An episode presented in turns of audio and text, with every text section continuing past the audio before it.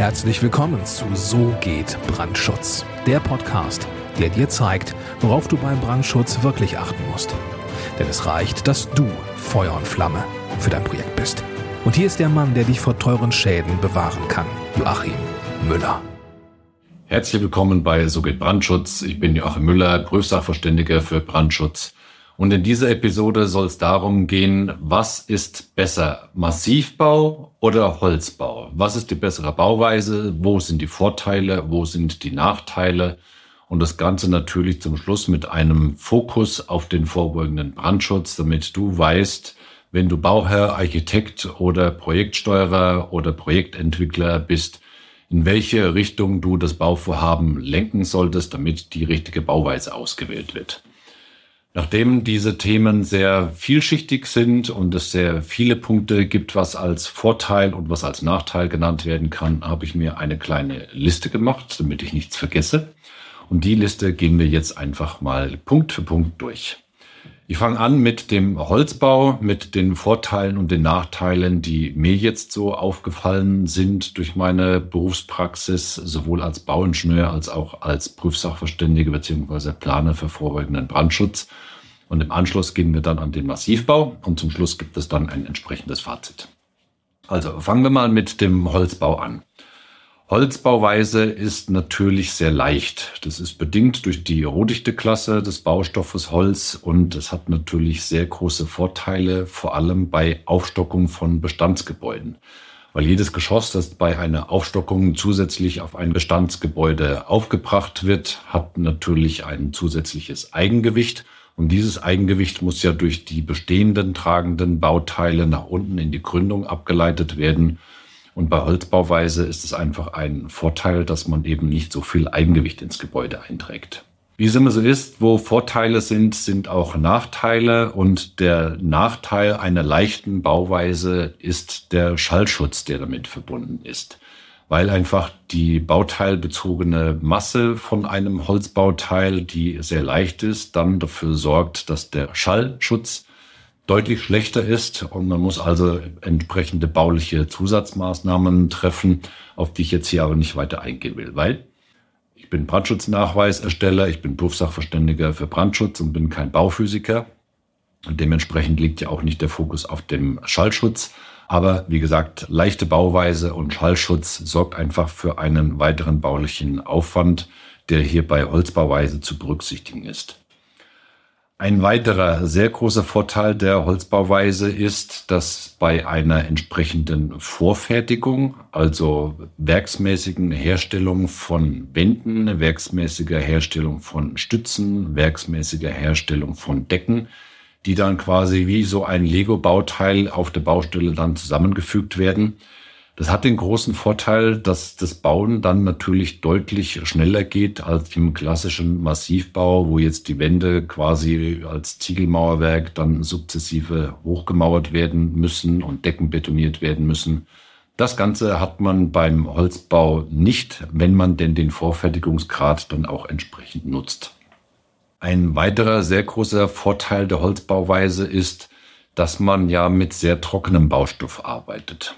Das Holz wird ja nicht einfach gefällt und dann vor Ort auf der Baustelle dann direkt zusammengezimmert, sondern das Holz wird entsprechend gelagert. Dann geht die Holzfeuchtigkeit dann entsprechend runter.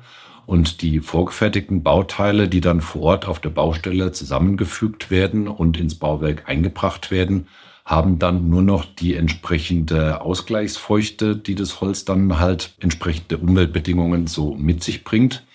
Und es sorgt einfach dafür, dass man im Bauwerk selbst dann in der Baustelle einfach keine weitere Feuchtigkeit mehr einbringt.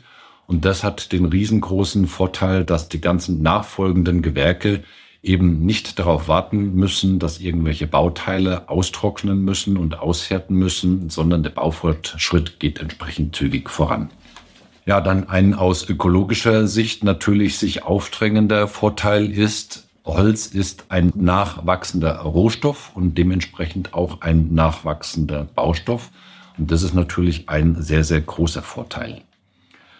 Wenn ein Gebäude dann seine Restnutzungsdauer oder seine Lebensdauer sozusagen verwirkt hat und entsprechend lange genutzt wurde und einem Neubau weichen soll, dann ist die Wiederverwendung der Holzbauteile, die dann zurückgebaut werden aus dem Gebäude, das man zurückbaut, ist natürlich eine Wiederverwendbarkeit der Baustoffe und der einzelnen Bauteile natürlich möglich wahrscheinlich natürlich auch unter gewissen Randbedingungen und mit gewissen Einschränkungen, aber man kann die Bauteile, also die Decken und die Wände und Holzbalken und Stützen und so weiter dann entsprechend wiederverwenden. Und sollte man diese Wiederverwendung nicht haben wollen, dann hat das Holz einen riesengroßen Vorteil. Das Holz ist dann brennbar und man kann das Bauteil oder die alten Bauteile, wenn man sie nicht mehr weiterverwenden kann, entsprechend verheizen und hat dann die entsprechenden Vorteile, die das Holz dann als brennbarer Baustoff dann mit sich bringt. Dann sind wir bei der Brennbarkeit. Ja, das hier ist ja ein Kanal, wo es um den vorbeugenden Brandschutz geht und brennbare Baustoffe haben den großen Nachteil, dass sie zum einen einen Beitrag zum Brand leisten. Also sollte es jetzt zum Beispiel in einer Wohnung oder in einem Bürogebäude, das aus Holz gebaut wurde, zu einem Brand kommen, dann brennen jetzt nicht nur die Einrichtungsgegenstände, sondern es brennt dann natürlich auch ein freiliegendes Holzbauteil, also eine Stütze. Die Wandoberflächen, die aus Holz sind, fangen an zu brennen und tragen was zum Brand bei. Die Decke, wenn sie unbekleidet ist, dann trägt sie natürlich ebenfalls etwas zum Brand bei. Und das ist ein riesengroßer Nachteil, was den vorbeugenden Brandschutz anbelangt, weil halt das Gebäude direkt zum Brandereignis dann etwas beiträgt. Ja, und die Bauteile, die in Brand geraten sind und dann abbrennen, die leisten nicht nur einen Beitrag zum Brand, sondern es geht dann auch jede Menge Querschnitt verloren, weil Holz eine ganz bestimmte Abbrandrate hat. Das heißt also, mit jeder Minute, die der Brand länger dauert, verliert ein Bauteil dann an Querschnitt und dementsprechend auch an Standsicherheit. Und das ist ein riesengroßer Nachteil von Holzbauteilen in Gebäuden. Ja, wasserempfindlich ist Holz leider Gottes auch. Das ist wirklich ein großer Nachteil. Nicht nur, weil die Bauteile, wenn jetzt zum Beispiel sich ein Brand ereignet hat und ein Gebäude dann gelöscht wurde, dann das Wasser im Bauteil, also in dem Holz mit drin ist und dann den tragenden Querschnitt schwächt und die Verbindungsmittel schwächt, sondern es kann ja auch durch ein normales, in Anführungszeichen, unglückliches Ereignis zu Wassereintritt in ein Bauteil kommen, weil zum Beispiel irgendwo ein Wasseranschluss versagt hat, eine Rohrleitung ist geplatzt, äh, eine Waschmaschine ist defekt gegangen und dann ist Wasser ausgetreten und dann hat sich das Wasser in der Wohnung verteilt oder im Gebäude verteilt und ist dann äh, nach unten in die tragende Konstruktion eingetreten. Und das ist wirklich ein sehr großer Nachteil, weil das Holz eben, wenn Wasser dazukommt, dann neigt das Holz halt einfach ganz stark zum Quellen und ja, das passiert bei einem Massivbaustoff natürlich nicht. Ein weiterer richtig großer Nachteil von Holzkonstruktionen sind die Klimmzüge in Anführungszeichen, die man machen muss, wenn man die ganzen Bauteilanschlüsse im Bereich von Brandwänden und so weiter zu berücksichtigen hat weil Brandwände dürfen ja nicht durch tragende Bauteile aus Holz ausgesteift werden, zumindest nicht, wenn sie eine geringere Feuerwiderstandsdauer haben als die Brandwand selbst. Und dementsprechend sind die ganzen Anschlüsse an Brandwände sind entsprechend geregelt, beziehungsweise es sind, wie ich schon genannt habe, richtige planerische und bauliche Klimmzüge zu machen, wenn man zum Beispiel eine Brandwand durch Holzbalkendecken Anschluss zu berücksichtigen hat oder entsprechende aussteifende Wände aus Holzkonstruktionen. Das sind Sonderlösungen, die hier zu berücksichtigen sind, die planerisch wirklich sehr aufwendig sind, aber ich will es jetzt hier mal nur stichpunktartig und nicht vollumfänglich genannt haben. Ja, weiterer Nachteil des Holzes oder von Holzkonstruktionen ist einfach die Fehleranfälligkeit beim Planen und beim Bauen. Wenn man Holzkonstruktionen verwenden möchte, speziell jetzt nach der Holzbaurichtlinie in der Gebäudeklasse 4 und in der Gebäudeklasse 5, Da müssen einfach wegen des hohen Vorfertigungsgrades, der da zwingend erforderlich ist, müssen wirklich sämtliche Planungsgewerke komplett massiv ineinander greifen und sehr detailliert abgestimmt werden, weil man einfach vor Ort den Brandschutz nicht mehr so akkurat herstellen kann, beziehungsweise nicht so, ja, ich sage jetzt mal flexibel ist wie in einem Massivbau. Sollte jetzt zum Beispiel bei der Planung irgendwo ein Abstimmungsfehler vorgekommen sein, was Deckendurchbrüche oder Wanddurchbrüche und so weiter anbelangt, dann kann man bei einem Bauteil mit einem so hohen Vorfertigungsgrad wie in Massivholzbauweise nicht einfach vor Ort hergehen, schmeißt die Kettensäge an und, äh, und schneidet dann da einfach noch ein paar Löcher in die Decke oder in die Wände rein oder man nimmt die Kettensäge und fräst dann sozusagen einfach mal schnell einen Schlitz in die Wand oder in die Decke, nur weil es irgendwo vergessen wurde. Das ist bei Holzkonstruktionen ist es richtig schwierig, während gegen äh, währenddessen ist bei Massivbauten, ja, die sind halt einfach diesbezüglich deutlich ähm, äh, flexibler oder fehlertoleranter.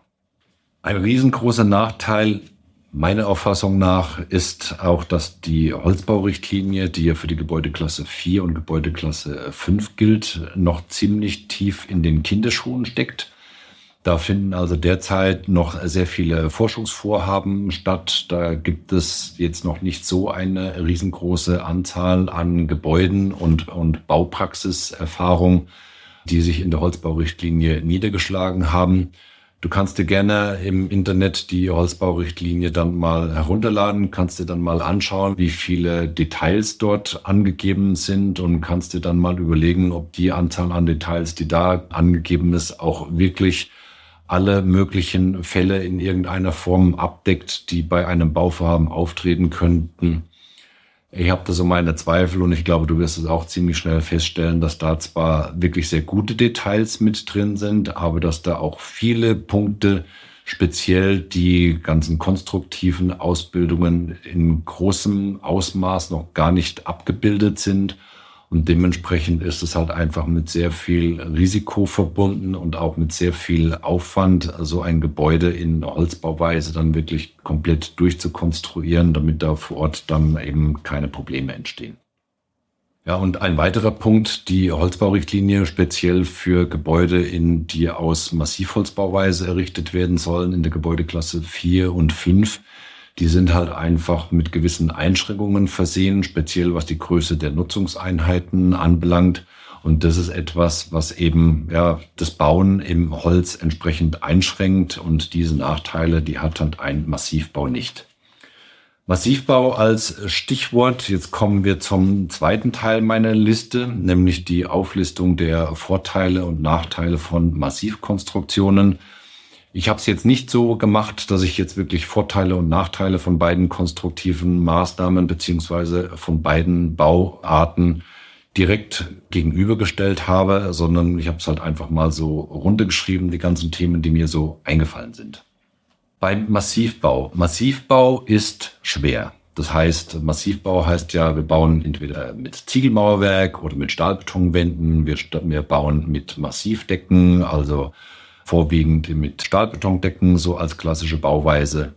Und diese Bauweise bringt natürlich ein sehr hohes Eigengewicht mit sich. Und das bedeutet einfach, dass von der tragenden Konstruktion schon oder vom Tragwerk selbst sehr große Teile des Querschnitts, also zum Beispiel von der, von der Plattendicke, benötigt werden, allein um das Eigengewicht des Gebäudes abzutragen bis zur Gründung. Also das ist ein eindeutiger Nachteil.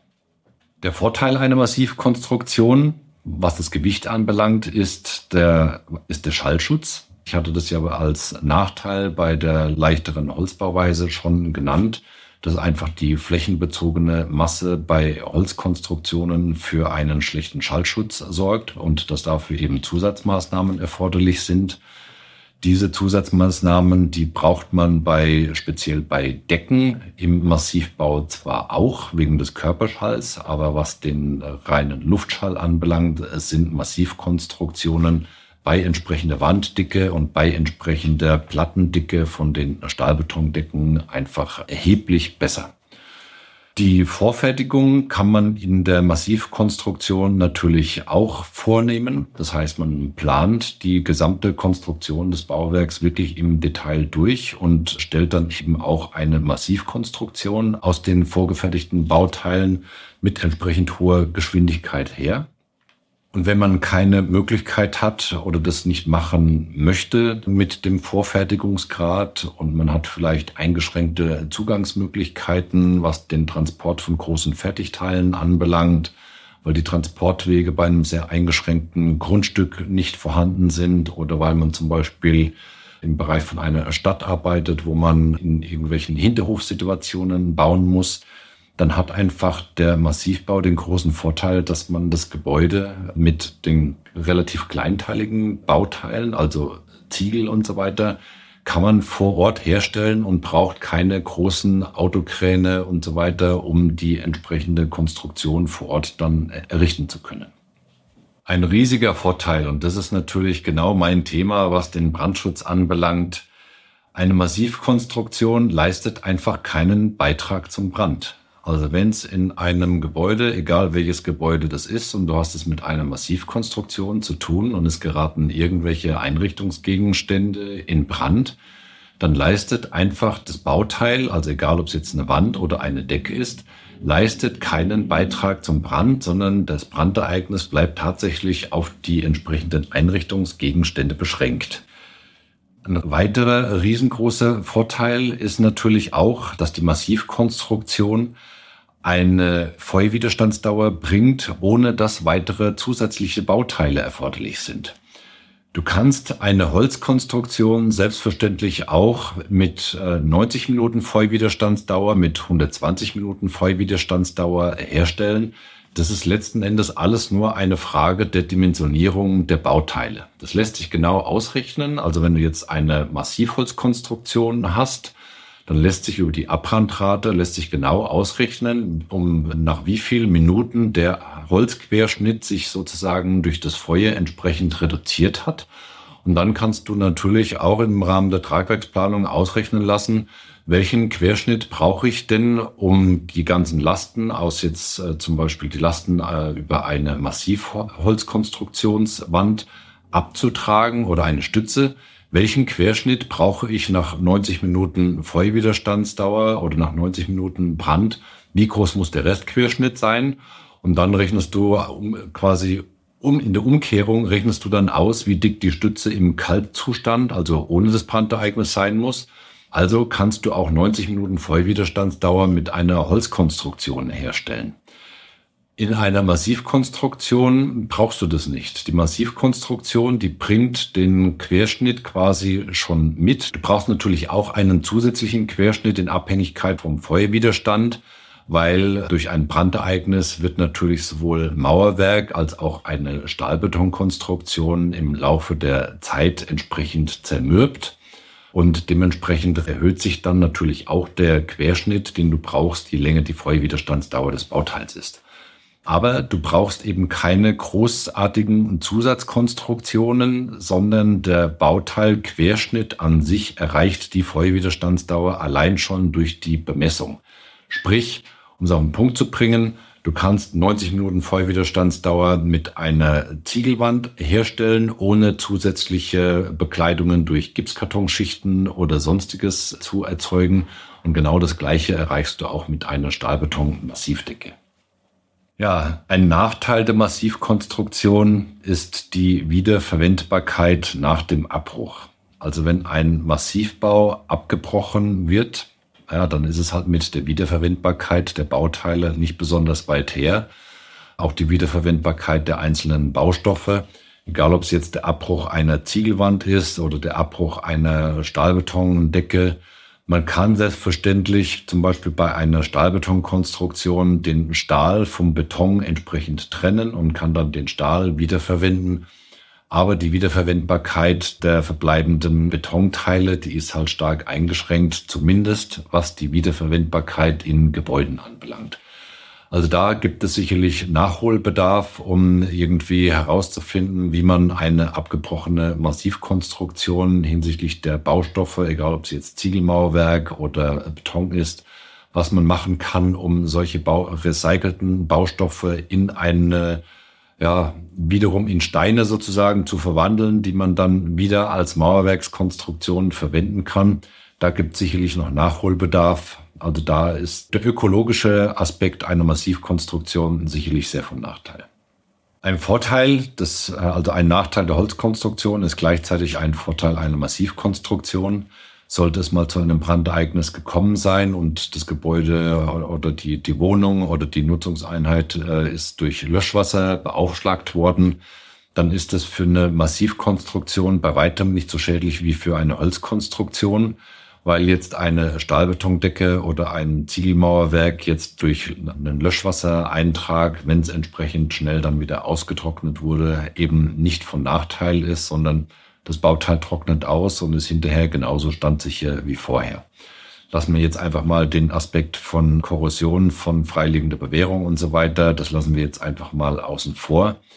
Aber Bauteilanschlüsse zum Beispiel, was ja ein äh, großer Nachteil von einer Holzkonstruktion ist, wenn die mal komplett durchweicht wurde und das Holz ist dann entsprechend aufgequollen und die ganzen, die Verbindungsmittel und die Bauteilanschlüsse sind entsprechend geschwächt. Sowas hat man bei einer Massivkonstruktion definitiv nicht. Also das ist ein eindeutiger Vorteil einer Massivkonstruktion dass unabhängig davon, ob es jetzt das Löschwasser durch ein Brandereignis ist oder das Wasser durch eine defekte Waschmaschine oder Spülmaschine, Wasserschaden führt einfach bei einer Massivkonstruktion nicht zu einer dauerhaften Schwächung des Bauteils. Und das ist, finde ich, schon ein sehr, sehr großer Vorteil. Brandschutz im Dachgeschoss habe ich jetzt noch hier als Vorteil stehen für eine Massivkonstruktion. Ja, da geht's jetzt schon ein bisschen sehr ins Detail. Da will ich jetzt gar nicht weiter drauf eingehen. Aber stell dir einfach vor, du hast eine Massivkonstruktion, sprich einen sogenannten Sargdeckel. Der Begriff ist quasi bei uns in der Baubranche immer die Konstruktion aus Stahlbeton sozusagen für das erste Dachgeschoss, also schräge Wand, Decke, schräge Wand ist das erste Dachgeschoss und das zweite Dachgeschoss kommt dann in Holzkonstruktion oben drüber. Das ist einfach ein Vorteil, wenn die Konstruktion im Dachgeschoss als äh, Massivkonstruktion ausgeführt ist, weil das in Holzbauweise dem Baurecht entsprechend meiner Auffassung nach, wenn man sich mal alle Details genauer anschaut, einfach nicht realistisch ausführbar ist. Das Thema Fehlertoleranz hatte ich bei der Holzkonstruktion schon angesprochen. Wenn jetzt, und das ist halt einfach gängige Praxis auf der Baustelle, da spreche ich wirklich aus langjähriger Erfahrung, wenn es jetzt einfach während der Planung zu einem, zu einer Fehlkommunikation gekommen ist, egal wer dafür der Verursacher ist oder der Bauherr hat sich erst nachträglich für irgendeine bauliche Änderung entschieden, dann ist so eine nachträgliche Änderung bei einem schon hergestellten Holzbauwerk einfach sehr schwer zu realisieren, ohne, wie schon gesagt, hier mit der Kettensäge ins Gebäude reingehen zu müssen. Bei einer Massivkonstruktion ist es wesentlich anders. Da kann man eben noch während der Baumaßnahme teilweise äh, so eingreifen, dass eben der Wunsch des Bauherrn oder die, die Fehler, die entstanden sind in der Planungsphase, um die zu beheben, das kann man während der laufenden Baumaßnahme in einer Massivkonstruktion meiner Erfahrung nach noch wesentlich leichter heilen. Und dementsprechend ist aus meiner Auffassung der äh, Massivbau wesentlich fehlertoleranter, was eben solche Abstimmungsfehler anbelangt. Oder natürlich auch Fehler, die auf der Baustelle passiert sind. Ja, und ein weiterer riesengroßer Vorteil ist, dass ein Massivbau eben keine Einschränkungen hat, was die Anwendbarkeit der Konstruktion auf die Größe der Nutzungseinheiten hat. Also Holzkonstruktion, hatte ich ja schon gesagt, äh, Massivkonstruktion, Holzmassivbauweise, Gebäudeklasse 4 und 5 hat nach jetziger Fassung der Holzbaurichtlinie noch Einschränkungen, was die Größe der Nutzungseinheiten anbelangt. Dieses Problem hat man einfach bei einer Massivkonstruktion nicht. Und dementsprechend ist es ein großer Vorteil, was die Planung und die entsprechende Ausführung und dann natürlich auch die Nutzung, Nutzung eines Gebäudes hat. Lange Rede, kurzer Sinn. Das waren jetzt viele Punkte, die ich hier genannt habe, die als Vorteile und Nachteile von einer Holzkonstruktion oder von einer Massivkonstruktion zu nennen sind. Was ist das Fazit? Lassen wir mal die ganzen ökologischen Belange, wenn man die außen vor lässt. Das ist ja ein Thema, das jetzt nicht hier in meinen Kanal reingehört.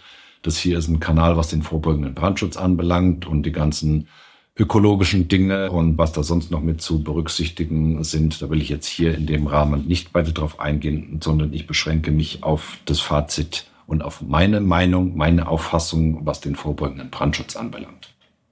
Wenn man sich diese ganzen Punkte mal in Ruhe anschaut, also und anhört, hör dir die Podcast-Folge gerne nochmal an, schau dir das Video gerne nochmal an, mach dir deine Notizen dazu und überleg dir einfach mal, welche Gewichtung der jeweilige Vorteil oder der jeweilige Nachteil hat. Dann wirst du vielleicht zu der gleichen Auffassung kommen wie ich. Für Gebäude der Gebäudeklasse 1, 2 und 3 ist nach meiner Auffassung die Holzkonstruktion wirklich eine gute Bauweise, weil sie eben ökologisch ist und weil diese ganzen Themen, die ich genannt habe, vor allem auch was die Folgewiderstandsdauer des Tragwerks und so weiter anbelangt, nicht so stark ins Gewicht fallen wie bei der Gebäudeklasse 4 und bei der Gebäudeklasse 5.